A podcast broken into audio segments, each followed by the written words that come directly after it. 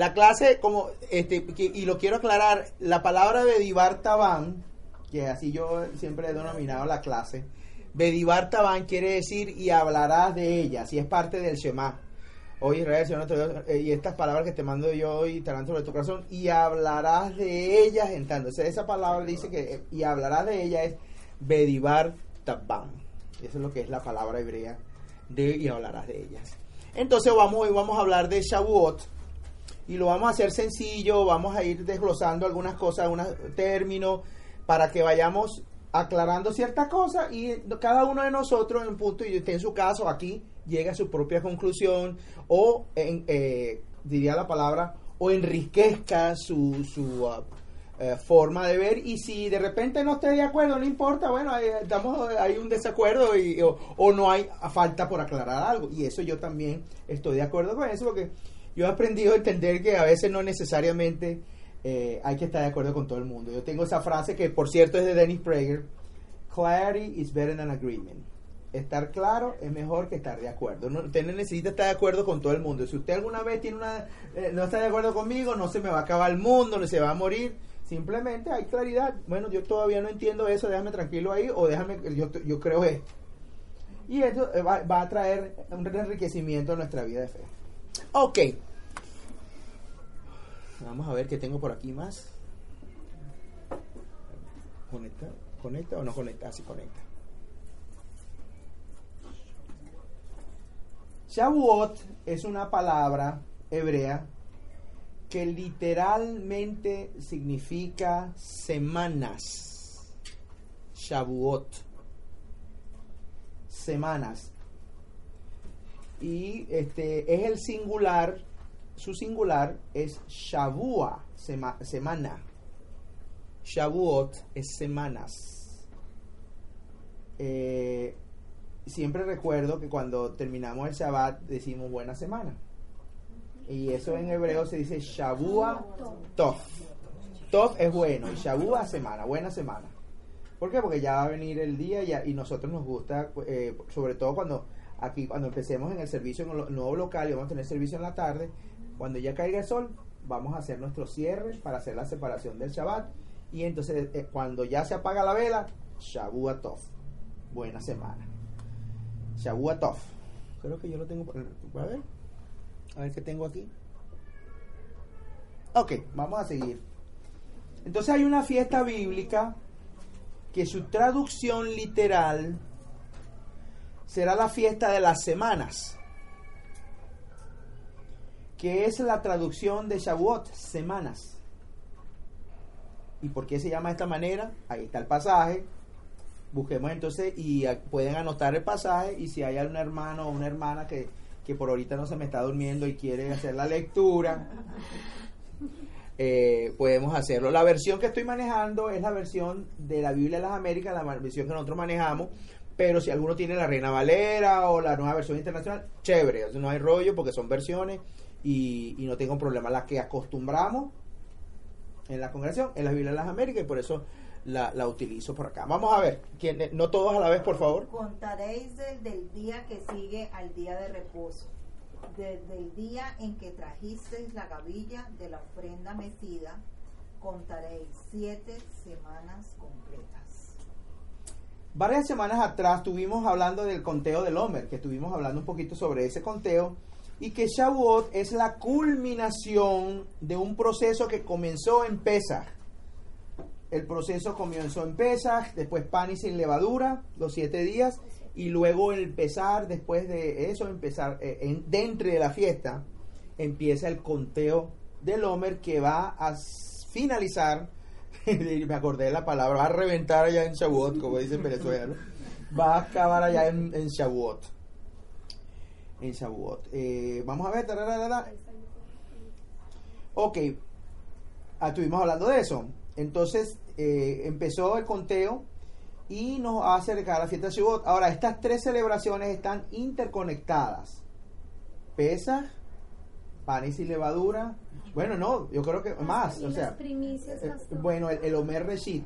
Eso ahorita lo vamos a, lo vamos a aclarar porque eh, todavía no hemos llegado a eso. Paciencia, pueblo. está, lo más, las más, la- las principales sería Pesach, la cuenta del Homer y Shavuot. Claro, ahí está el Homer Recit, que es la, la primera gavilla, sería la palabra que eh, se mecía. eh, y este, de eso vamos a estar hablando de aquí un momentico. Ahora, Shavuot es una de las tres fiestas de peregrinación que nos habla la Torá en el libro de Éxodo. Eh, de hecho, sí, creo que lo tengo en Éxodo o Levítico. No, eh, en el libro de Levítico. Bueno, hay varios, hay dos pasajes, está en Éxodo y Levítico. Vamos a leer entonces el de Levítico que creo que lo cambié. No, tengo el de Éxodo. Está bien. Aquí lo cambié, pero este, vamos a hacer una cosa. Vamos a leer este y luego leemos el otro. Si son tan amables, alguien que pueda leer Éxodo 23, 14 al 17. Tres veces al año me celebraréis fiesta. Guardarás la fiesta de los panes sin levadura. Siete días comerás pan sin levadura, como yo te mandé en el tiempo señalado del mes de Abib, pues en él saliste de Egipto. Y nadie se presentará ante mí con las manos vacías. También guardarás la fiesta de la siega de los primeros frutos de tus labores, de lo que siembres en el campo, y la fiesta de la cosecha al fin del año, cuando recojas del campo el fruto de tu trabajo. Tres veces al año se presentarán todos tus varones delante de Adonai Elohim. Fue muy interesante, tres veces al año y habla de primero las eh, comerás panes sin levadura, guardará la fiesta de los panes sin levadura, se está refiriendo a Pesach.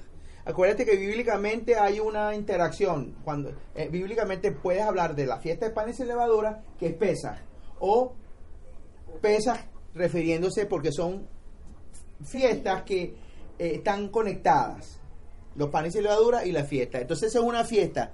Muy interesantemente dice que está la guardará la fiesta de la siega. Mira, mira aquí. De los primeros frutos. Y esta fiesta de la siega de los primeros frutos es Shavuot. Y está la última, que es la fiesta de la cosecha de fin de año. Eso es la fiesta de los tabernáculos, Sukkot. Sukkot, de fin de año. Cuando recojas del campo el fruto de tu trabajo. O sea, tres veces se presentarán todos los varones delante de Adonai. Vamos a leer el pasaje de Deuteronomio, porque es un pasaje paralelo también, porque hay dos pasajes que hablan de eso. No lo tengo ahí porque lo cambié aquí, pero no hice la actualización acá, así que vamos a, vamos a alguien que tiene un- de una Biblia, eh, de la, eh, si es diferente, si es Reina Valera, chévere, si es, ¿quién tiene la, quién tiene, tú tienes ahí, Pues, agarra ahí, si tienen, ah bueno, ese sí es en inglés, ese sí va a ser diferente. este, vamos a, tú tienes Reina Valera, ¿quién tiene la Biblia? Amé- Ah, la mano maestra, si quieres búsquelo aquí. Y vamos a leer, vamos a leer, eh, tú tienes Reina Valera, no, este, vamos a leer de la Reina Valera porque es importante. Deuteronomio 16, que es el, eh, el quinto libro de la Torá. 16, capítulos 16 al 18. Versículos 16 al 18. Ajá, adelante, mi hermano. Tal y como está escrito, tal y como está escrito. Tres veces cada año aparecerá todo varón tuyo delante de Adonai. Tu Dios, bueno, le cambio, ya sabes la Está bien, no importa, no pasa Adonai, nada. Tu Dios en el lugar en que Él escogiere en la fiesta solemne de los panes sin levadura, y en la fiesta solemne de las semanas, y en la fiesta solemne de los tabernáculos. Y ninguno se presentará delante de Adonai con las manos vacías, cada uno con la ofrenda de su mano, conforme a la bendición que Adonai tu Dios te hubiere dado. ¿Sigo? No, no, No, hasta ahí, hasta ahí, hasta el 18. Eh, gracias, hermana maestra, Ahora- si puede leerla usted de 16 Ok. al 18.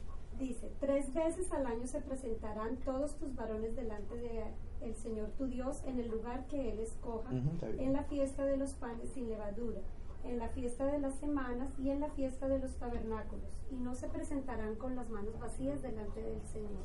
Cada hombre dará lo que pueda de acuerdo con la bendición que el Señor tu Dios te haya dado. Fíjate que interesante, aquí en esta versión de Deuteronomio, ahí sí, sí lo dice, en la versión de la Biblia de las Américas sí le dice el nombre que es. Aquí es un poquito más difícil de entenderlo. ¿Qué versión es esa? Ah, perdón, esto no, la versión, la que tiene ella la Biblia de las Américas. Las Américas. Entonces la Biblia de las Américas habla de la fiesta de las semanas, Shavuot, La fiesta eh, panes sin levadura anterior, perdón, panes sin levadura, la fiesta de semana y la fiesta de los tabernáculos. Ahí sí lo habla más claro. De- eh, Deuteronomio 16 sí dice específico. Ahora bien, el término hebreo para lo que se denomina la fiesta de peregrinación es una, una frase que yo tengo aquí, que es la frase es Shalosh Regalim. Ahí están las tres fiestas de peregrinación. En hebreo se escribe así, eh, eh, o sea, la fonética al español del hebreo es Shalosh Regalim. Entonces, y vamos a leer, este, para ver, tarara, tarara, tarara, vamos a ver, eh, Shalosh Regalim. ¿Qué traduce, perdón? Shalosh es eh, la ah, tres y regalín es pierna, pero ahorita vamos a vamos a aclarar. Como Eh, de peregrin- de De- peregrin- eh, eh, ya, ya voy a explicarlo. Vamos a vamos a leer y vamos a ver el contexto un poquitico de esa palabra de- del Shalosh regalín. Vamos a leer Levítico 23.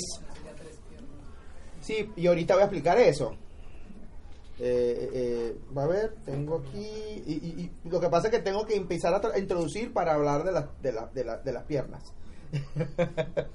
ok, vamos a leer el contexto de la fiesta. Iremos al libro de Levítico y ahí lo tengo. Es una voz melodiosa. Vamos a tener que leer un poco porque tenemos que ir contextualizando lo que estamos leyendo. Vamos a leer Levítico 23, 9 al 22. Vamos a ver una voz eh, melodiosa. Melodiosa, entonces. Dale, hermano César. Medio diosa, no, melodiosa. Melodiosa. Entonces habló Adonai a Moshe diciendo, habla a los hijos de Israel y diles, cuando entréis en la tierra que yo os daré y seguéis su mies, entonces traeréis al sacerdote una gavilla de las primicias de vuestra cosecha. Y él me será, y él me será la gavilla delante de Adonai, a fin de que seáis aceptados al día siguiente, al día de reposo el sacerdote la mecerá. El mismo día en que en que meceréis la gavilla, ofreceréis un cordero de un año sin defecto como holocausto a Adonai.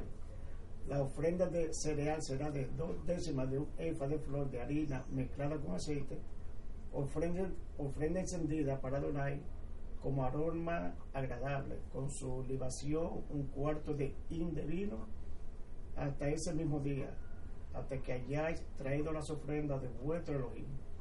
No comeréis pan, ni grano tostado, ni espiga tierna. Estatuto perpetuo será para todas vuestras generaciones, donde quiera que habitéis. Continuamos. El mismo. Contaréis desde el día que sigue al día de reposo, desde el día en que trajiste la gavilla de las ofrendas mecidas. Contaréis siete semanas completas. Contaréis 50 días hasta el día siguiente, al séptimo día de reposo. Entonces presentaréis unas ofrendas de espiga tierna a Adonai. Traeréis de vuestra morada dos panes para ofrenda mecida, hechos de dos décimas de un efa. Serán de flor de harina, amasado con levadura, como primero fruto a Adonai.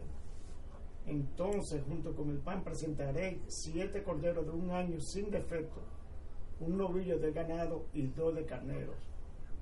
Serán holocaustos a Adonai, junto con sus ofrendas de cereal y sus libaciones, una ofrenda encendida como aroma agradable a Adonai.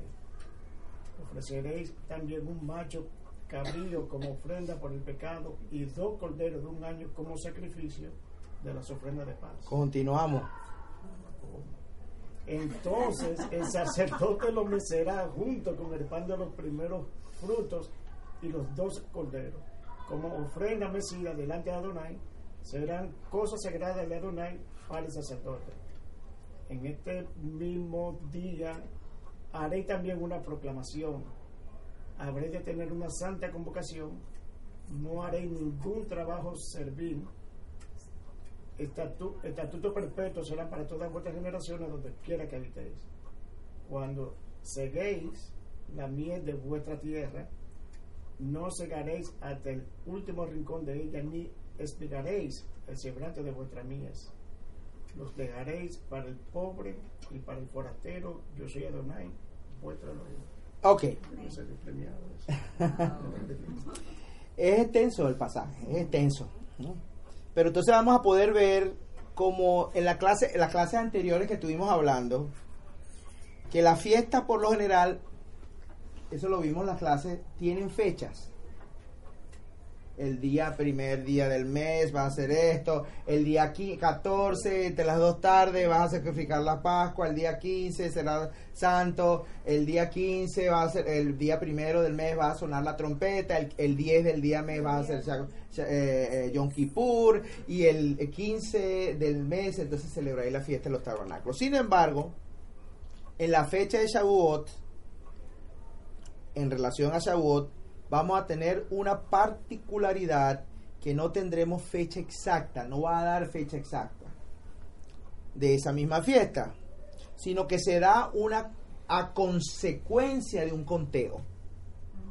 Es por eso es que estamos contando, porque la fiesta se va a dar, obviamente ahorita en el tiempo moderno ya sabemos cuándo es la fiesta y todo eso, pero antes no iba, entonces el pueblo en general hacía esa con- tenía esa conciencia de hacer el conteo que se ha venido desarrollando, ya nosotros hemos venido, y de llegar a la plenitud de esas siete semanas. Eso es muy, muy, muy importante. Que sería el día 50, 7 por 7, 49, y después el día 50, que fue lo que originó el término griego de Pentecostés. Penta es 50, Pentecostés, 50 eh, el origen del término de las 50, eh, 50 días. Ya en estos tiempos modernos, obviamente podemos determinar cuándo será la fiesta por el calendario. Así que el 6 del mes hebreo de Sivan, yo creo que yo no sé si lo tengo aquí, no lo tengo, no, lo- no todavía no. Eh, para ver, eh, a ver. No, todavía no, pero vamos a, eh, viene este pasaje, pero ahorita lo vamos a leer. El 6 del mes de hebreo de Sivan es que ya se sabe que cae la, la- la fiesta, ya, ya se sabe, el 6 del mes de Sivan. variable, siempre va a caer en ese... Eh, ya la cuenta ya, Sí. ya se sabe, pero, o, o sea, El hecho de que sea variable porque son los 50, las 50 semanas de Pentecostés los 50 días. 50 días, pero no, va a variar eh, por el conteo, sí, va a variar a partir de... Cuando termine el... de cuando termine, empieza, pues va, El a pesa. partir pesa, entonces ya va a haber 50 Puede días. ser variable entonces. No, va a variar, va a variar, sí, va a variar. siempre, pero Ahora, ya ahorita sabemos, pero antes Claro. no se sabía y entonces era la ansiedad o el, el anhelo, la expectativa de poder llegar a la fiesta. Eh, eh, un ejercicio de esto, el proceso de saber que ya se va acercando una fiesta, que ya se va acercando un encuentro, que Dios le teníamos que teníamos que encontrarnos con el Señor. Aquí en este pasaje no es muy claro el término de semanas. Ahí ah, dice muchas cosas, pero no habla. eh, dice contaréis días, contaréis semanas, pero no dice el nombre como tal. El pasaje que acabamos de leer no dice celebrarás tal fiesta. Y es en Éxodo 23, 14, 17 donde va a ser claro. Vamos ahora sí vamos a leerlo. Tres veces al año me celebraréis fiesta. Guardarás la fiesta de los panes sin levadura. Siete días comerás pan sin levadura, como yo te mandé en el tiempo señalado del mes de Aviv, pues en él saliste de Egipto. Y nadie se presentará ante mí con las manos vacías. También guardarás la fiesta de la siega de los primeros frutos de tus labores, de lo que siembres en el campo, y la fiesta de la cosecha al fin del año, cuando recojas del campo el fruto de tu trabajo. Tres veces al año se presentarán todos tus varones delante de Adonai Elohim. Muy interesante que en el hebreo, al comienzo de este pasaje, en Éxodo 23, 14, mira lo que dice la palabra. Yo la tengo aquí anotadita. Tres veces al año me celebraréis fiesta. Dice, Shalosh regalim tajoch li vashana. Shalosh regalim, tres veces al año. La palabra shalosh, ahí está, lo de los que estaban preguntando. La palabra shalosh es tres en hebreo. Y regalim, regel, veces, eso es lo que quiere decir, pies, piernas.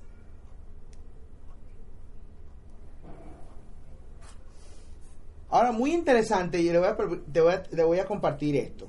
El término hebreo shalos es el número 3 y la palabra hebrea regalín es el plural de regel, y ahí lo tengo ahí. Ahora, regel significa veces, pero no es la primera acepción. La primera acepción del término es pies o pierna. De lo que íbamos a hablar de las piernas. El término piernas se conoce en el hebreo, o sea, piernas es rajlain. Por aquí que lo que lo tengo, rajlain, es piernas. Es el plural. Pero en el hebreo existe una, una particularidad que no tenemos en el español. Y le voy a explicar qué, qué tiene que ser. En el hebreo no solamente se tiene singular y plural, pero también hay una forma que se llama dual. Entonces está primero singular, dual y plural.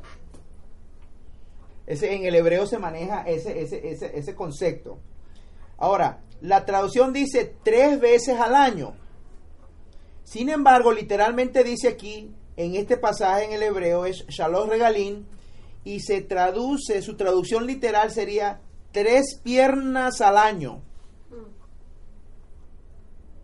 Tres piernas.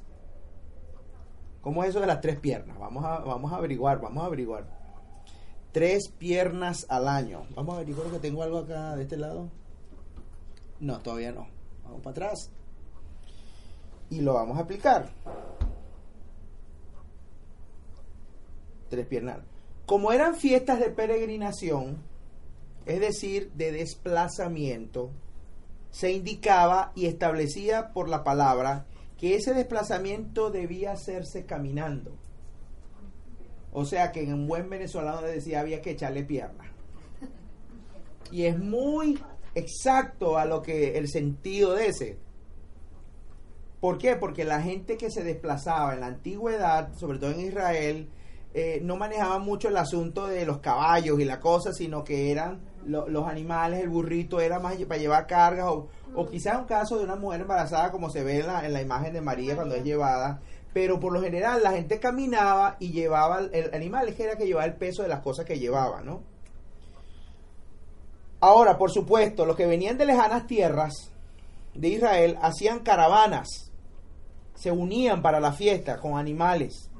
Sin embargo, al llegar a la cercanía de Jerusalén, estaban, esta- estaba establecido y era la costumbre que se debía caminar y cada uno debía llegar al templo por sus propios medios, sin cargar nada. Había que subir caminando. O siendo llevado en los hombros, no se podía hacer eso de un animal, sino cuando entraba a la ciudad de Jerusalén, tenía que quitarse de todo y terminar su ascenso caminando. De allí viene la indicación de Shalosh Regalín, debería peregrinar, debería y, subir, porque uno subía a Jerusalén. En el hebreo moderno se utiliza la palabra regil, que significa simple, también simple o común. O sea, aparte de Shalosh Regalín, las piernas, eh, eh, pierna, regel en el hebreo moderno es común, básico.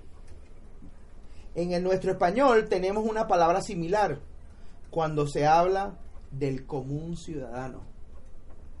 ¿Cómo se dice esa frase? El ciudadano de a pie. ¿Entiendes? Ese, ese es el sentido. Este concepto viene de aquí, de la fiesta de peregrinación, que la peregrinación debía hacerse caminando. Entonces el pueblo común era que se echaba la caminata. ¿Ves? Y el que no era común, el que era, tenía un poquito más de pedigrí. Hay, pero no era el, el gentío, el, el- el conglomerado era el común. Había eh, El común subía, echaba pata. el pueblo, el pueblo y, echaba y- pata. y el que no, eh, así Le tocaba, cuando llegaba a Jerusalén, bajarse de la mula. De ahí sale. Y ahí- bajarse de la mula. En Venezuela hay un dicho que bajarse de la mula es bajarse con plata. hay un dicho venezolano. Era subir a pie, a pie, a pie, Ah, fuera, fuera rico como fuera. Cuando llegaba a Jerusalén tenía que bajarse de, del su animal si venía. Entonces, eh, este, pe- este- esta porción, esta, esta frase de Charlotte Regalín hablaba del ciudadano común, el que le echaba pierna, el que caminaba. Y este concepto viene de ahí. ¿Y las tres piernas? Ya, vamos para allá. De aquellos que se desplazan por sus propios medios, por medio de los dos pies que nos ha dado el Eterno para movilizarnos. Y esto es un concepto de humildad. Y llegaban al templo, cantaban unas canciones. Claro, hablaba de tres piernas porque las tres piernas se referían a las tres fiestas. O sea, había que echarle pierna en las tres. A las Tres tres veces tenía que echar fiestas de pierna. Peregrinación. había que echarle pierna en las tres. Porque eran tres fiestas de peregrinación. Entonces cuando la gente peregrinaba, muy interesante, y llegaban al templo, llegaban cantando, porque se hacían sus caravanas. Cantaban canciones particulares. ¿Cuáles eran esas canciones? Los salmos. Los salmos. Y era muy importante este y se ha traducido en algunas versiones. No sé cómo, cómo la reina verdad si la tiene o la Biblia de las Américas. Y está la famosa frase Shir Lamalot cántico de ascensión. Shir Lamalot Malot. Y se ha traducido en algunas versiones como canciones de ascenso o cánticos graduales. Algunos algunos y era precisamente esos cánticos era por esa razón de las fiestas de, pere- eh, de las peregrinaciones. y eso se encuentran de entre de esos salmos de Shir Malot están entre el 120 y el 134 Pastor, el canto de ascenso y cuál es otra Tú dijiste definición? otra cosa. Ok, aquí lo tengo. Cánticos de ascenso y cántico gradual también se le decía. Que eso se ve, creo que eso está en español, no, eh, en inglés, si tiene alguna otra versión por ahí. Cántico gradual. Este, esos salmos están en el cien- entre el 120 y el 134. 120 y 134. De- entre el 120 y el 134. Correcto. Eran los salmos que se acostumbraban en la época bíblica a venir cantando. Pastor, y el salmo aquí tiene que dice eh, canto de, de ascenso. ¿Sí? Lo tiene porque es un tu- título que viene y está en los originales. Te- de- adelante, Jonathan. En, en Reina Valera dice cántico gradual. ¿Eh? Ahí.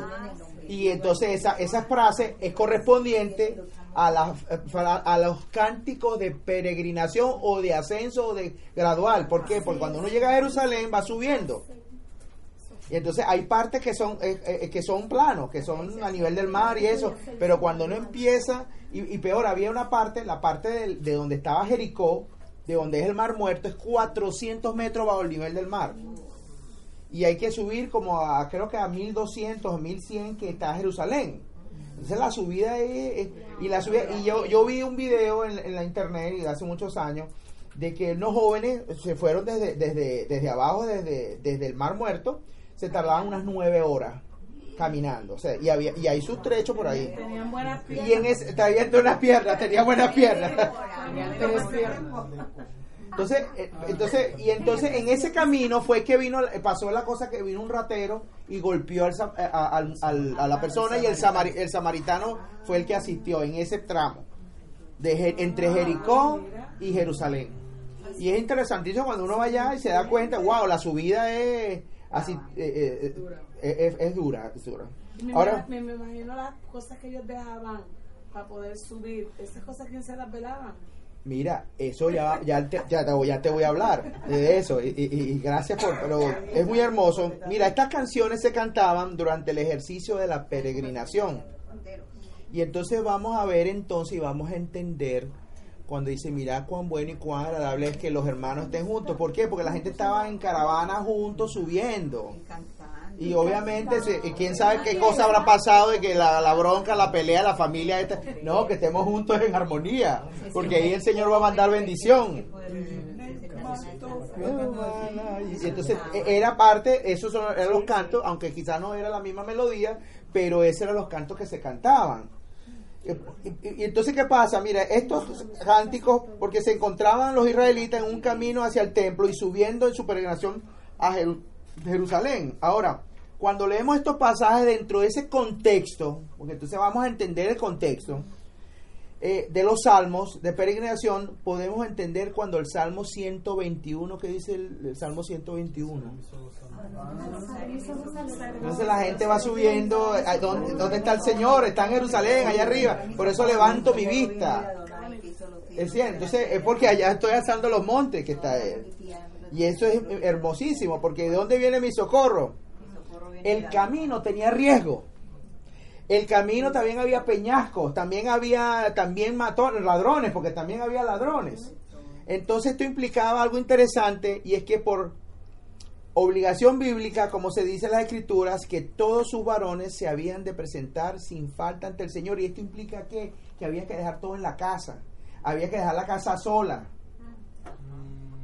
Y a veces el que podía tener el dinero podía traer todo el mundo y a veces no. Entonces dejar la famosa sola o a- a- eh, eh, era una cuestión de fe, de tener, y por eso había que confiar en el Señor, porque porque tú, no, mira, te están agarrando allá, no vas ahí de- por teléfono, te llamaron al celular y entonces, y corres un taxi y llegas allá donde está el, no, el, el Uber, se coge, no era así. Hay, un, hay un, eh, también un relato en uno de los evangelios sobre el hombre que cayó desmayado, ah, que lo atracaron y que pasó el uno. Bueno, ese es el buen samaritano, la historia del buen samaritano que tuvo, fue el ayudó al, al hombre que golpearon. Ajá. Mira, la- la- lo que implicaba esto era entonces el dejar la casa, su finca, implicaba una confianza en el Señor, al dejar su casa sin cuidado de sus pertenencias. Y de ahí es que tienen todos esos salmos de confianza en el Señor, poder entender ese contexto de lo que implicaba ir a la casa del Señor y los retos que acarreaba todo esto. Este pasaje dice muy claramente que nadie se presentará. Vamos a ver cuál es el otro pasaje.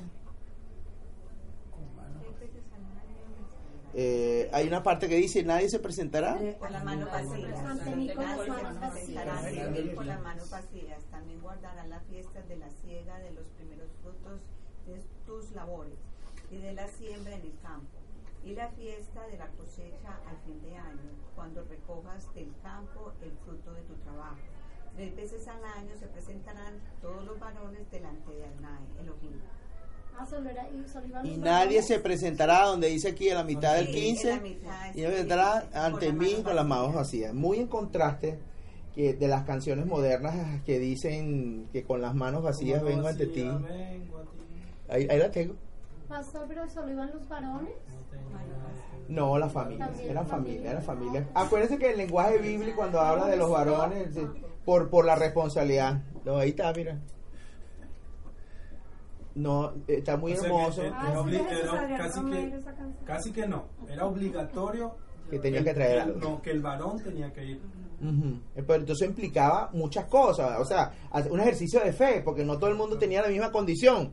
Pero muy interesante, y, y creo que me lo voy a echar a- antes, lo voy a decir, es que la- el llamado era la gente del ciudadano de a pie, no era el rico. Era aquel que él no tenía, no tenía todos los medios, no tenía la economía. Y esto implicaba que el Señor proveyera de una manera milagrosa que tú pudieras ir a encontrarte con el Señor. Yo pienso eh, en el futuro, pastor. Llega a, a- a construir el templo, que es un hecho, eso, eso va a pasar. Hermano, ¿cuánta gente va a ir a, a- a presentarse a esa fiesta? Eh, Eso va a ser... eh, Increíble, eso va a ¿Ah? ser algo milagroso, sí, sí. Sí, porque yo, yo, yo, mira, de todas partes del, Del mundo. Eso va... Eso va a ser alguna cosa tremenda. acontecimiento. Pero Oh. yo, yo pienso siempre, como en mi corazón, que eso se va a dar cuando ya la venida del Señor esté cerca. No, no, no tan solo eso, con el Mesías, porque dice cuando el reino, el reino del Mesías, eh, las naciones van a subir. Eso, eso va a ser algo increíble. O sea, eh, ¿cómo va a ser? No, no, no sé, tendría que yo sé tener una visión. Es casi que ima- inimaginable Mm. porque tantos judíos alrededor del mundo y, y- y- y No. la convocatoria es Es a para las todos. naciones. Ajá, para todos. Sí, sí, las naciones. Y, y, y, ah, y- y yo. sí. Y los injertados, Entonces. Así que el, el cántico de, de la mano vacía no cuadra con la. No, no cuadra, pero yo pienso. Ajá, vamos a ver qué que piensa. Lo hizo con la mejor intención. El, punto está. el eh, eh, hay que darle beneficio de la duda. Claro, que no, quizás no, no. no, no quiero juzgar. No, no, por eso. no La, la idea no es juzgar, y tienes toda la razón. La idea es entender que a veces hay gente que no quizás no tiene un entendimiento y lo dice con la mejor intención o, o venir humildemente delante del Señor Sí, pero decirlo con la mejor intención no es suficiente. no es suficiente porque Usía Tuvo la- eh, una intención, pero tuvo la no. mejor intención del mundo. Pero la palabra del Señor dijo esto no para es. que el arca no se cayera y, y el Quedó en el sitio. Pero eh, yo pienso que él se puede estar refiriendo a uno como persona que puede darle a Dios si él es el dueño de todo. Y segundo, es una persona que no celebra fiestas. Exacto, no, exacto. Quizás entonces no, verdaderamente. Sí, sí, ve- verdaderamente, o sea, y, y eso eh, de, de tener un espíritu benigno es bueno. Nosotros hacemos esto aquí para entender, pero no para juzgar, sino para entender que hay gente que lamentablemente eh, no entiende, pero con eso no quiere decir que lo vamos a pisar, lo vamos a tratar, sino que simplemente él entendió y tuvo una, no tuvo una revelación completa. No, Quizás no tiene la oportunidad que tenemos nosotros aquí. Otras revelaciones que la verdad que sí. Sí. Eh, Eso, Eso está suave. Este está suave. Sí, sí, sí. Hasta, hasta aquí lo de Hasta aquí lo defiendo. Sí, porque él tiene canciones bonitas. Y muy interesante. A ver por aquí. No, bueno, todavía no. Muy interesante que esta instrucción es para el ciudadano de a pie, para el ciudadano común.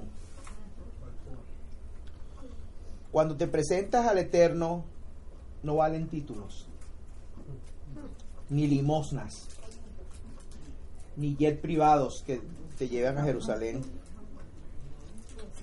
Es verdaderamente con humildad que tenemos que acercarnos delante del Señor. Éxodo 23, 16 y 17, vamos a leerlo. Ahora sí. También guardarás la fiesta de la siega de los primeros frutos de tus labores, de lo que siembres en el campo, y la fiesta de la cosecha al fin del año cuando recojas del campo el fruto de tu trabajo. Tres veces al año se presentarán todos tus varones delante de Adonai Elohim. Un segundo. Entonces, muy claro aquí, nos está hablando de la fiesta de la ciega. Verdaderamente no es la fiesta del invidente o la invidente. ¿Qué es la ciega? ¿Qué es cegar? De hecho, se, se cantaban muchas canciones de- y esa es una canción que a mí me gusta. La de la ciega de Marco Barriento. Esa a mí me gusta porque Ah, ese- sí, sí. hasta, hasta tengo la letra ahí, mira. Ah. Segadores, pastor. La cosecha está lista, el tiempo ha Ah, llegado. Eh, no, es bellísima, eh, a mí me gusta, es bíblica. Es muy bonita. Tiene Ah. música grabada. Tiene un Pues es que. Ahora. Ah. Oye, ahora. Por si la solicita, por favor. Está disponible, está disponible. Yo quería decir algo y... y- Adelante, Jonathan, por hay- favor. En varios textos dice que, que todos los varones se presentarán, o sea que ningún, sí, que los varones que pero en sí la familia... Era familia, sí, claro. toda la familia. Sí, porque, porque hay pasajes donde dice, y te vas a sentar con tu hijo, con tu esposa, con, con el esclavo, y te va y celebrarás y te gozarás. Entonces, la Biblia verdaderamente, cuando habla del hombre, eh, habla del hombre no para como una cuestión de ex- excluyente, sino que había un orden. Y por eso dentro de los, dentro de los círculos judíos tradicionales, la mujer no está obligada Pero yo también pienso, pastor, perdón, que en esa época había mujeres. Si me permites terminar de darme enunciado y entonces te digo. Lo había. Había mujeres, con hijos. eh, ma- cabeza de familia, pero la, vuelvo a repetir esa frase, la excepción no es la regla. Hay una regla y existen excepciones en la Biblia de mujeres, como dice la llamada atención de, de, de, ah, Matilde. Sí, había mujer, mira la mujer casada que, con un, un hombre y era noble, tenía plata y le hizo la casita para que viniera Eliseo y se y durmiera. Y, le dice, la mujer es la que La que movió la que movió la cosa. ¿Y qué pasó? Había mujeres de influencia en la, en la Biblia, existe eso. Ahora, no es la norma. La norma era que el sacerdote de la casa fuera y hiciera la cosa. Ahora bien, habrán familias que el marido murió y la mujer, mujer el ámbito de, eh, eh, y yo escuché esto una vez, obviamente hay mucho que analizar a eso, pero la sociedad, desde el punto de vista bíblico, no era de machismo, sino de proteger a la esposa. De proteger, porque era una sociedad verdaderamente de hombres. Eso, y, hasta, y eso fue hasta reciente.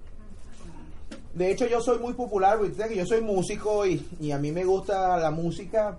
Había un cantante que él murió hace muchos años, popular aquí en Estados Unidos, que se llama James Brown.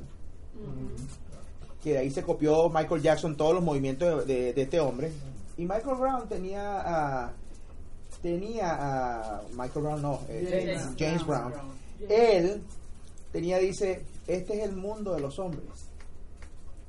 El hombre, exacto. Entonces, el hombre hizo el carro, hizo las carreteras, hizo los trenes, pero no sería nada sin su mujer, sin su esposa, sin su familia. ¿Por qué? Porque el hombre e- era el que se arrancaba a abrir hueco en, un, en un- en- un ferrocarril, no eran las mujeres, las mujeres tenían otro y era el, el hombre tenía que dar la cara. Entonces, en una sociedad más antigua, hace 3.000 años, obviamente el hombre daba la cara y por eso el Señor le hablaba a los hombres y los hombres y por eso en ciertos círculos la mujer no se le exige de frente. La mujer lo hace porque quiere dentro de un hogar, porque la mujer eh, eh, eh, dice y, y la, y la cultura judía eh, es muy protectora que dice que la mujer fue hallada más justa que el hombre. El hombre era que tomaba las decisiones fuertes, había familias donde, la- donde el hombre tenía que tomar las decisiones de la casa y claro, en ciertas culturas se volvió un machismo. Pero creo que si hay un orden no quiere decir que hay un machismo, sino simplemente hay un orden y, y la mujer eh, está más tranquila cuando el hombre toma su responsabilidad y ella toma la suya. Pero una mujer, y, y- lo digo con todo respeto a las mujeres que trabajan, que son cabezas de hogar o que, o que les toca porque la economía les tocó, eh, la mujer vive más angustiada. Ah, ah.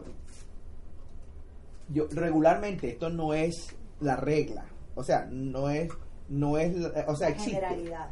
Es una generación, pero hay muchos hombres que tienen biles arriba y tienen que pagar y duermen toda la noche. Pero si tú le pones eso a una mujer, va a pasar más duro para ella, ella va, va a preocuparse más. Y como siempre digo, nosotros los hombres manejamos un solo hemisferio. Y a veces la y las mujeres manejan los dos. Entonces, ¿qué pasa? Es- todo es más así fuerte y entonces por eso es que ¡ay! ¡ay! y la mujer es como más así porque todo es así se le se le proyecta más fuerte. Pero el hombre uno le dice, no, no, que mañana no hay, ya mañana averiguo, ya una noche. Y uno es así. Y cuando Y- dice eso, que las mujeres dicen, Pero hay mujeres que, bueno, bueno, hay mujeres como María, que ella tú le dices, ah, vamos a dormir, ya, a dormir. Y ya, pero hay personas que, mujeres que son muy preocupadas y el, el equilibrio de la familia le ayuda en su nivel emocional. Y eso es la verdad, pues eso, eso en general, hay mujeres que son de piedra, como Margaret Thatcher y toda esa gente, eran mujeres de, de- de- que le dice la mujer, la dama de hierro, pues. Cero, corazón de Sí, acero. el corazón de acero, y es verdad, son gente muy dura. Golda Meir, la primera primer, primer ministro de Israel, que eran conocidos a nivel mundial como mujeres durísimas. Bueno, inclusive eh, Hillary Clinton, para, para tener todo lo que, lo que, de llevar la presión, por eso yo pude entender que el día que ella perdió, eso fue duro para ella, como mujer. ¿Ves? Porque, y, y- no habló, Ella no habló al mismo momento. La gran mayoría de todos los, eh, eh, eh, históricamente Estados Unidos, todos se paraban a las 2 de la mañana y decían, acepto mi, per- mi- mi per-". Ella no pudo. Ella yo creo, yo, en lo que yo recuerdo, no sé, Yanisa, tú que eres eh, gringa desde siempre. ella llamó, ella, lo que yo recuerdo es que ella llamó a Trump por teléfono, lo felicitó, le reconoció que Pero no se paró enfrente de pero todo el no mundo. se paró, no salió en No fue capaz, y no todo el mundo habló de No, ella, pero no el mismo. Trump dijo que él, que él, como que él sentía que, o sea, que la, como que la disculpó él, después que habló tanto de ella, cuando Trump habló, dijo que él la había llamado y que él entendía y que... Ahora, el punto de todo esto quizás no es Hillary ni. Trump ni nada de eso. El punto es de que hay una manera de, de la mujer de tomar las cosas. Y estoy tratando de acordarme por qué me metí en ese, ese cuento. Bueno, hombres pero una mujer de fe Ah, por hablar por el punto de que el Señor dice, ah, los hombres, todos los hombres se presentarán. Y, Pero de todas maneras yo creo, pastor, que eso fue en esa época y continúa haciéndolo hasta el día de hoy. El hombre es la cabeza del hogar. Hay El un orden, hay un sacerdote orden. del hogar. Hay un orden. Donde hay, donde hay un matrimonio cristiano, o sea, que los tiene los principios, el hombre es el que tiene que levantarse a orar, guerrear y todo, y la mujer seguir. ok, ahora yo añado algo. Dígame. Porque una cosa es lo que debe ser y otra cosa es la realidad. Ajá, Yo conozco matrimonios donde el hombre es pasivo. sí. Y ese, eso, y no, no es que no es que sea la normativa, pero existe. Sí, sí. Existe. Claro que sí. Existe, hay mujeres que es donde van a tomar porque les tocó, porque el marido no es así. Ahora, ¿es la norma? No, no es la norma. No, pero Pero existe. Vamos a ser intelectualmente honestos, pues vamos a, Sí, sí, a hacer las cosas, ponerlo porque es la verdad. Y, y hay mujeres cabeza de hogar que les tocó, porque quedaron viudas o, se, o el marido la- se portó mal y se fue. Tú sabes, y, y les- le ha tocado enfrentar enfrentar ese momento difícil. Entonces, voy a despreciarla, no, simplemente eh, eh, eh, la normativa y cuando Dios habla le dice a los hombres porque esa es la forma, el orden que debe haber. Y eso más o menos yo lo entiendo porque al final, él, él dice la Biblia, él es, el, él es el Dios de las familias de Israel. O sea que el concepto era del pueblo como familia, como conglomerado. Que existiera alguna otra cosa, es verdad, existió. Y hubo mujeres cuando le faltó a Israel hombres, salió Débora y, y retó, porque dice, hay parte donde ella le dice, yo voy a ganar esta guerra. Y debe tener, ¿cómo se llama? Tu- Tuvo, tuvo, ¿cómo se llama? No sería pantalones, sería, pues se ponerse las sandalias de ella, no en los zapatos de ella, ¿no? Sino en las sandalias, como Pastor, pero dice. yo creo que una mujer que vive en fe es una mujer así que no se preocupa tanto ni está eh, diciendo al marido, mira esto o lo otro. Mira, eso es importante porque porque nosotros nosotros tenemos un- un- una, una forma básica que nosotros somos. Nosotros tenemos una cosa natural, como actúa el ser humano, como reacciona por reflejo condicionado o, o por o porque por a nivel físico, pues químico. Pero entonces también está la persona que subyuga su humanidad a la palabra del Señor. Entonces dice, no me voy a preocupar, voy a confiar en el Señor, aunque esa preocupación natural existe. existe. Sí. Porque nosotros actuamos como hombres actuamos como mujeres y los hombres tienen cierto tipo de, eh, ¿cómo se llama?, preocupación y la mujer maneja la preocupación de dentro de su, ¿cómo se dice?, de su organismo, pues, como, como mujer.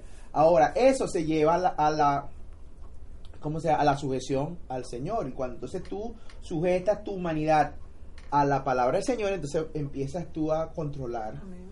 tus impulsos.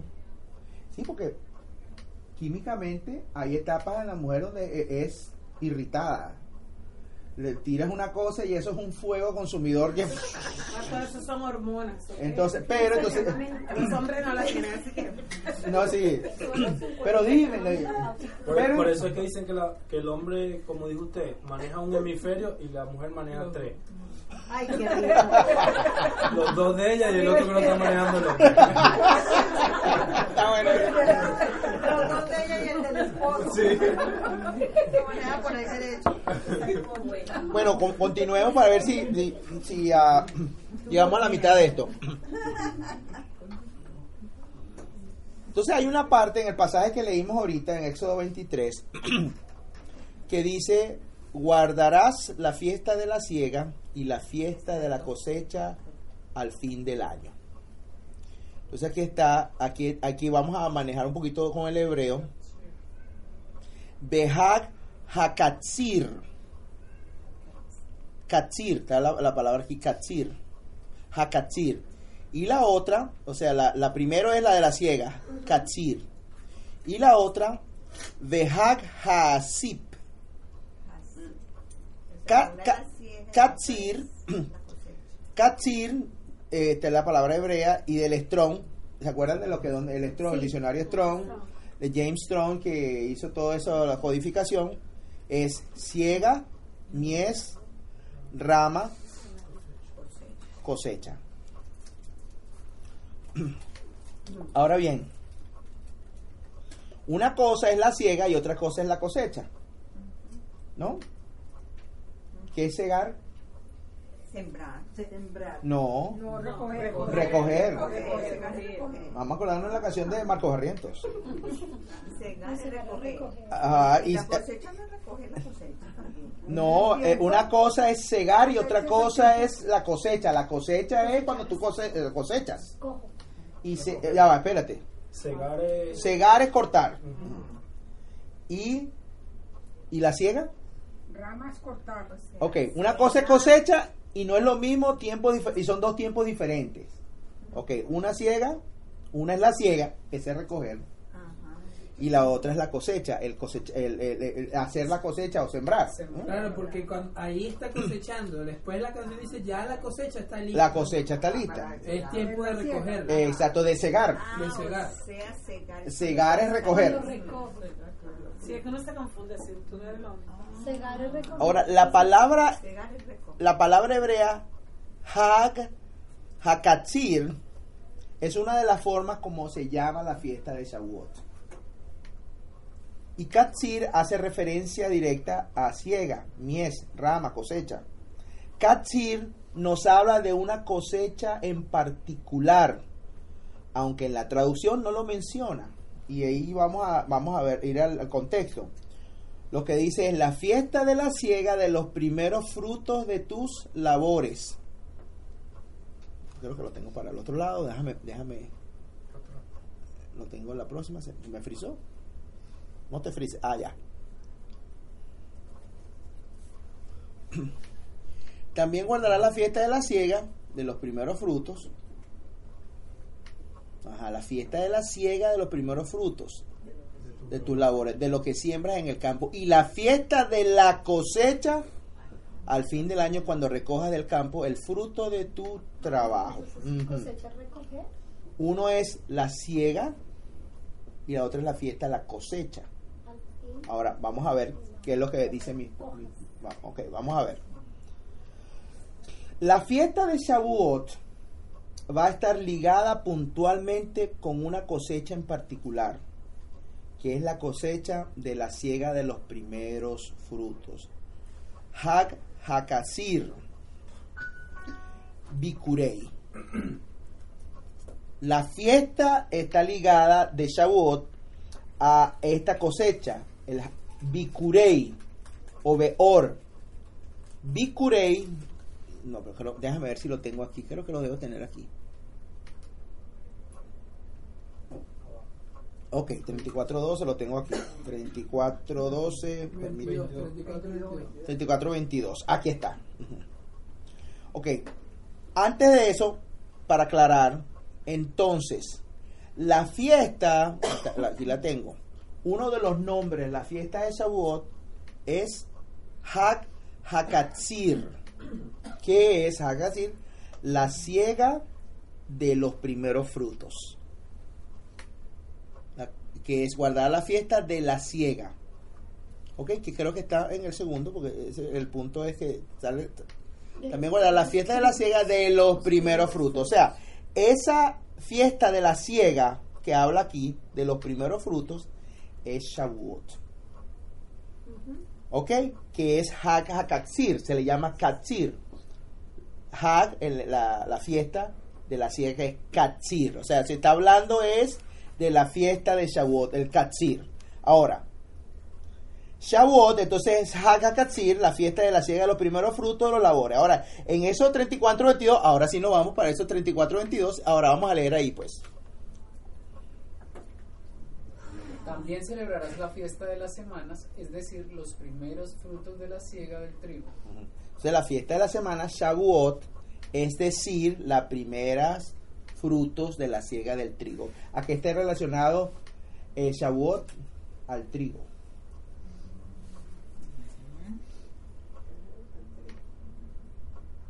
Entonces está primero la fiesta de la semana. Fiesta de la semana es Hag Shavuot. Aquí está. Y los primeros frutos de la siega es Bikurei Katsir. ¿Ves? Que es lo mismo. Fiesta de la semana, Hag Shavuot. Es decir, los primeros frutos de la siega del trigo. O sea, lo mismo. Es lo mismo. El, el- el hablar de ciega y el hablar de cosecha es sinónimo. Mira, Pero- sí, claro, está refiriendo a un, se- a un, sem- a un sembradío, a un, a un tipo de... No, no en el sentido literal, porque en el, en el contexto está hablando de una ciega de primeros frutos y una ciega del fruto de tu trabajo del, del año. Claro, lo que pasa es que eh, eh, eh, la cosecha se daba los primeros frutos cuando florecía. Y esa había un primer, había un primer, este, el trigo. que era, el primer no, no, primero, o sea, exa- no, lo, lo que se daba en el, lo que se llama el Omer Reshit, o el primer día ese que se llevaba la gavilla, era de la cebada. Pero cuando te llegaban a Shavuot, ya había el primer fruto del trigo, Exacto. que era el más tardío que la cebada. La cebada se veía rápido, pero el trigo era que salía para Shavuot, y por eso lo relacionan. Hag Shavuot, o en la fiesta de Shavuot, Hag es fiesta, cuando se dice Hag Sameach, o sea, feliz fiesta.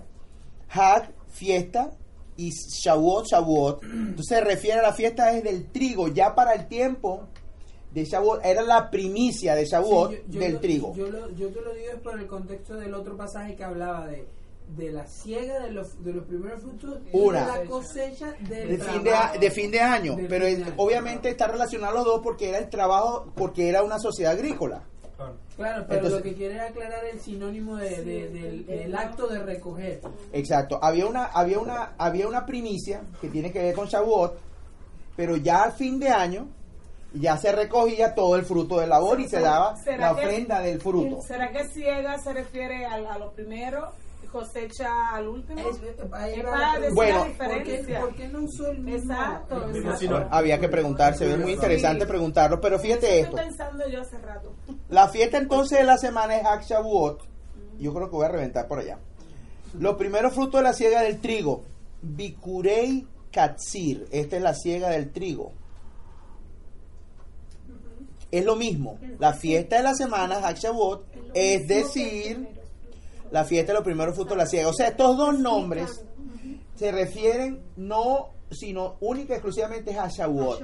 Pero está la otra fiesta, que es Sukkot que se llama la fiesta de la, la cosecha, pero ya el, el año completo, ya es del fruto de todo el año de traer, que son, están relacionados, pero también una es, se le- se le- eh, es con respecto a primicias y el otro es ya final para la fiesta, ya la fiesta final.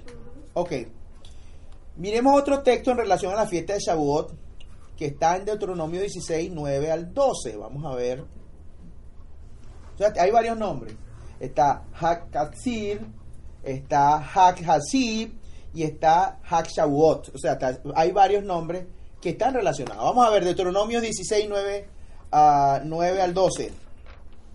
Siete semanas contarás. A contar siete semanas desde el momento en que empieces a meter la hoz a la mies.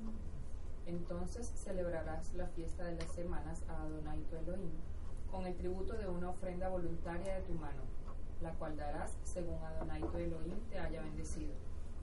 Y te alegrarás delante de Adonai tu Elohim, tú, tu hijo, tu hija, tu siervo, tu sierva, el levita que habita en tus ciudades y el forastero el huérfano y la viuda que están en medio de ti, en el lugar donde Adonai tu Elohim escoja para poner allí su, nom- su nombre. Y te acordarás de que tú fuiste esclavo en Egipto. Cuídate de guardar estos estatutos.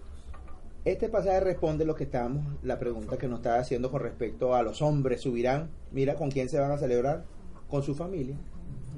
Verdaderamente, aunque dice el todo varón se, se le presentará al Señor, pero viene con su mochila, viene con su, viene con su morral de, eh, y viene con su, ¿cómo se llama? Es- Viene con su gente, todo, todo. Bueno, no veo por ahí, tengo que hablar con el con Deuteronomio, con, con Moisés, porque no puso la mujer. Ah, Debería, pero bueno, se sobreentiende, ¿no? Que es carne de su carne y hueso de su hueso. La, la puede dejar. No dice tu siervo. Sí, sí, sí. Ah, su ciervo, sí. Cuando ustedes ven, cuando se ven ¿Cómo se ve que las generaciones, lo que mencionan son hombres nada más, las mujeres no las mencionan. Sin embargo, mira aquí, Y ahí tampoco Exacto. lo se sobreentiende entonces que venía con su con su cambote, venía Ahí con su... la, la menciona como tu, sierva. Sí, Ah. Bueno, no, no, no sé, vamos a ver. Sería una interpretación eh, soltero eh, hermenéutica de... para hacerlo. Ok, amén. Deuteronomio 16, seguimos leyendo acá. Y 17, 16, 16, 17.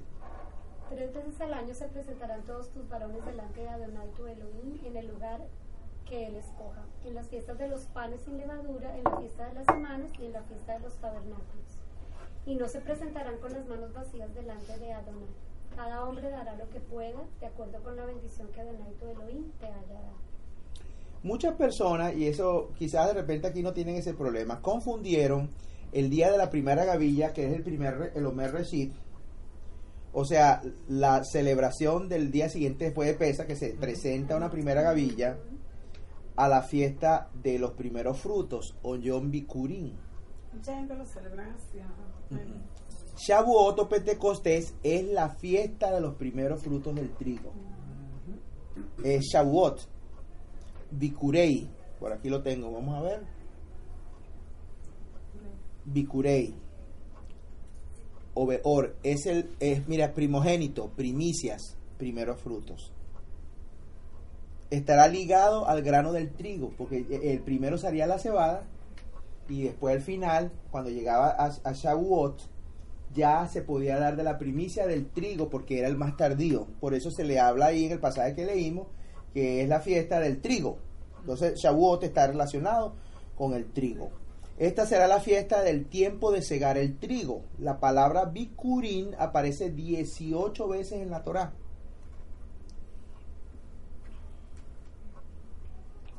También celebrar la fiesta de las semanas, es decir, allá eso lo habíamos leído, Levíticos 23, 9 al 10. Y entonces habló Adonai a Moshe diciendo, habla a los hijos de Israel y diles, cuando entréis en la tierra que yo os daré y seguéis su mies, entonces traerás al sacerdote una gavilla de las primicias de vuestra cosecha. La, una gavilla de las primicias es lo que se, en el hebreo, el Omer Reshit.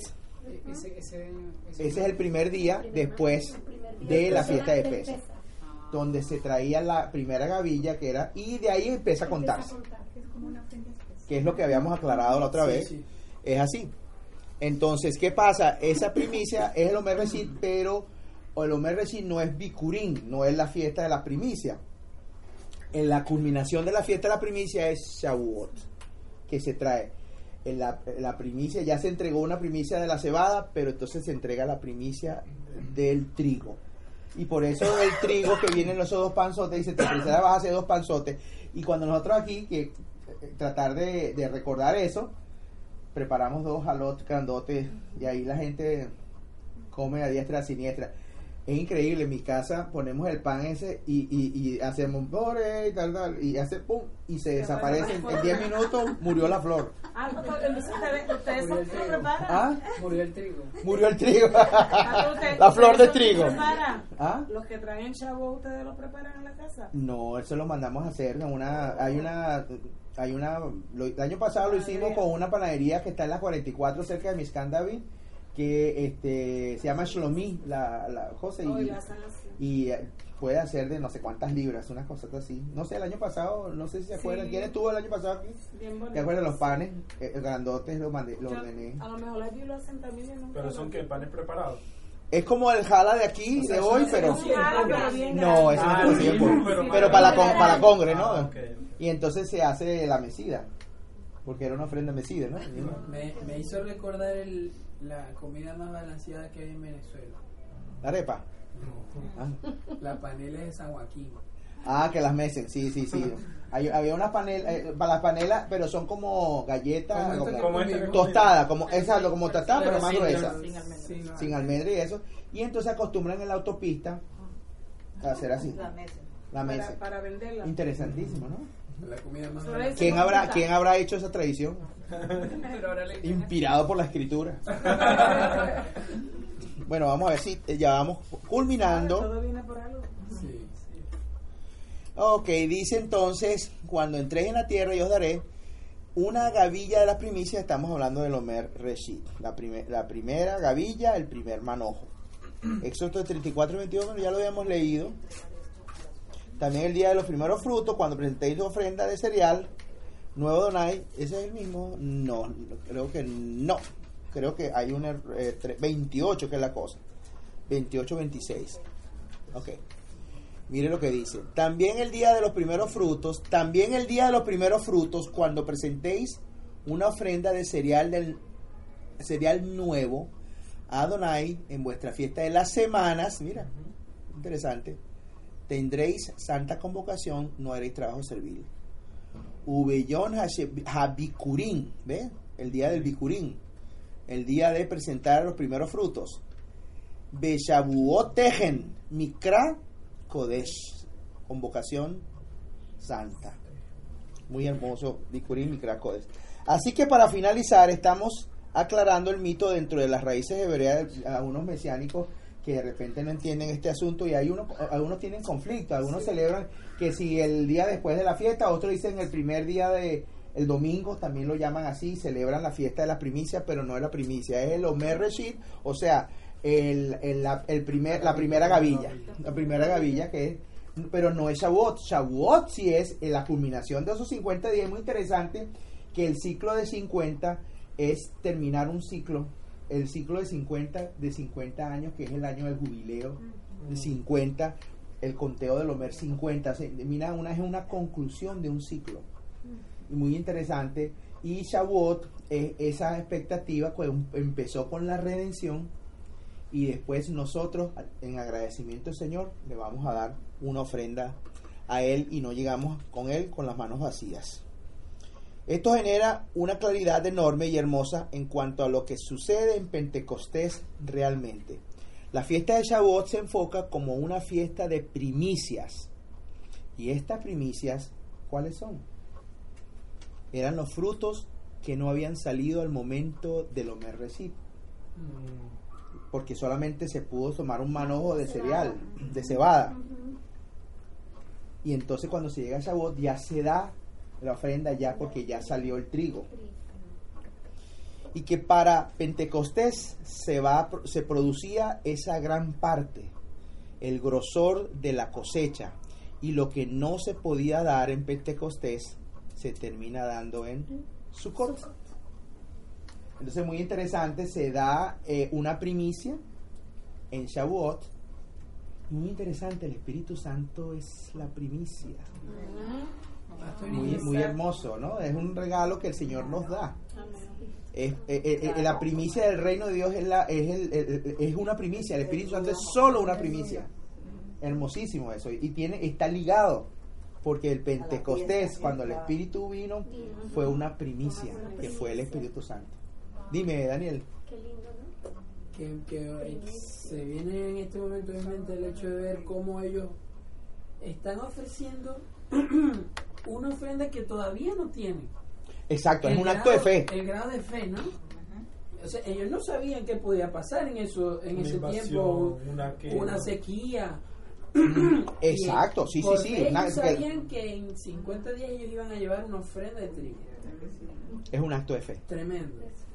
Un acto de fe. Y no, y, y que el Señor cuando se va, lo- el cuando, cuando Yeshua a los 40 días se va, y le dice que permanezcan unidos. Entonces ellos tuvieron 10 días ahí En fe. en fe y unánimes. Y esto implica que nosotros como pueblo tenemos que estar unánimes para estar juntos. Y lo que hablábamos de hoy, de la santidad, que es en familia, es en unidad, es en comunidad, es congregacional. Que a veces uno siempre lo ve como individuo, ¿no? Salvación, eh, no, la salvación es privada, como dicen, no, no es privada.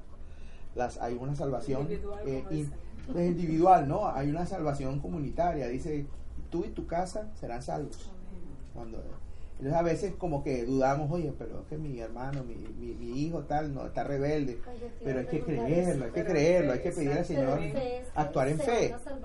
Exacto, exacto. Entonces eh, eh, todo es un acto de fe en nuestra vida. Así que vamos a darlo hasta aquí hoy. ¿Y se acuerda, pastor, cuando éramos cristianos, cómo celebrábamos el, el Pentecostés? No, pero yo, pero yo creo en Cristo. Yo celebré. Quizás pero no tenía la era- revelación era mesiánica. En un, en un parque y recibí el Espíritu Santo. Yo me acuerdo. Yo No, y, y- fíjate, se le reveló, fíjate esto, fíjate, se le reveló una parte, pero no se tenía la revelación Sí, plena que, que, que, o sea, cuando, cuando los apóstoles están unánimes esperando Shavuot, no es, ellos no, ellos no, ellos, eh, eh, había un contexto de eso, de esa fiesta, y es el contexto que nosotros estamos viendo. Claro, ellos estaban esperando llevar el trigo, no estaban esperando el espíritu. Estaba- el Señor le dijo que, que, que- Había algo. que había algo y ellos estaban expectantes y obviamente se le dio la primicia y, y dice la dice la escritura que cuando el Señor en el en el Sinaí entregó la Torá dice que hubo fuego, Fuego, que hubo truenos. lenguas, hubo truenos. Sí. ¿Qué pasó? Un viento, un viento, o sea, ¿cómo, cómo dice? Recio. Recio. O sea, pasó lo mismo y hubo lenguas. Y dentro del judaísmo se dice que la, la Torá se dijo en 70 idiomas. Y no y ellos, ellos no manejan el Nuevo Testamento. Dice que la Torá cuando el Señor la dio, la dio en, lo- en todos los idiomas que existían en ese momento, que eran 70 idiomas. Por eso dice que la Torá tiene, sete- cada palabra tiene 70 eh, diferentes interpretaciones. Entonces imagínate. Pero entonces, ¿qué pasó? Esa lengua de fuego que se presentó es un paralelismo Actualmente. y se dio una primicia. Qué bárbaro, porque la Shavuot es la fiesta de la primicia y se dio la primicia de- del Espíritu Santo. Y eso es solo como es una primicia lo que estamos tocando. Nosotros estamos tocando por encimita, pero es, pero es bueno, es bueno tener ese contexto. Porque entonces ya cuando eh, ves Shavuot en el, el libro de Hechos, no desconecta Shavuot de la cultura hebrea, de la cultura bíblica. Y, y muchas veces nosotros desconectamos eso, no sabemos, ¿no? Es el Espíritu Santo, pero verdaderamente sabemos lo que es la fiesta de Pentecostés. No, no, no, no, verdad, no nada tenemos, ver, es pastor. muy, muy, muy, es muy pobre quizás, por decirlo así, el entendimiento, porque no se, no se entiende, porque obviamente se sabe que Pedro y todos los demás no vivían una cultura en Estados Unidos, ni cristiana, sino tenían un contexto judío y vivían un judaísmo de su época. ¿Alguna palabrita? Muy interesante todo. Gracias. Muy sencillo. Excelente. Más conocimiento cada Sí. día más. Poquito a poquito.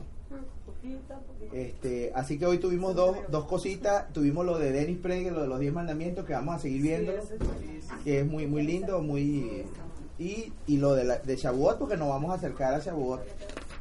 Bueno, este, vamos a orar, a dar gracias al Señor.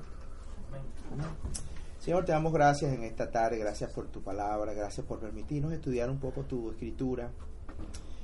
Señor, es tanto, tan profunda tu palabra, Señor, es profunda que a veces eh, no, no conocemos, Señor, tantas cosas hermosas que tú tienes dentro de tus sagradas escrituras, Señor. Permite, Señor, que podamos absorber con humildad, pero so- sobre todo ver cuál era el propósito, Señor, de ver esta fiesta como una figura de lo que ha de venir, como una figura de tu reino, y poder saber que nosotros tenemos tu Espíritu Santo, que es una primicia de ese nuevo pacto que es en la sangre del Mesías. Gracias, Abba. Bendecimos tu nombre. Te agradecemos, Señor, por este día maravilloso, de Shabbat que está, va a terminar en unas horas. Lleva a los hermanos con bien, protégenos, guárdanos, cuídanos. Gracias, Señor, por tu bondad y tu misericordia. Te agradecemos todo en el nombre, en el poderoso nombre de tu Hijo amado Yeshua. Amén. Acabas de escuchar el estudio de la Parashá semanal. Si deseas obtener otros estudios bíblicos, enseñanzas o conferencias, ponte en contacto con nosotros.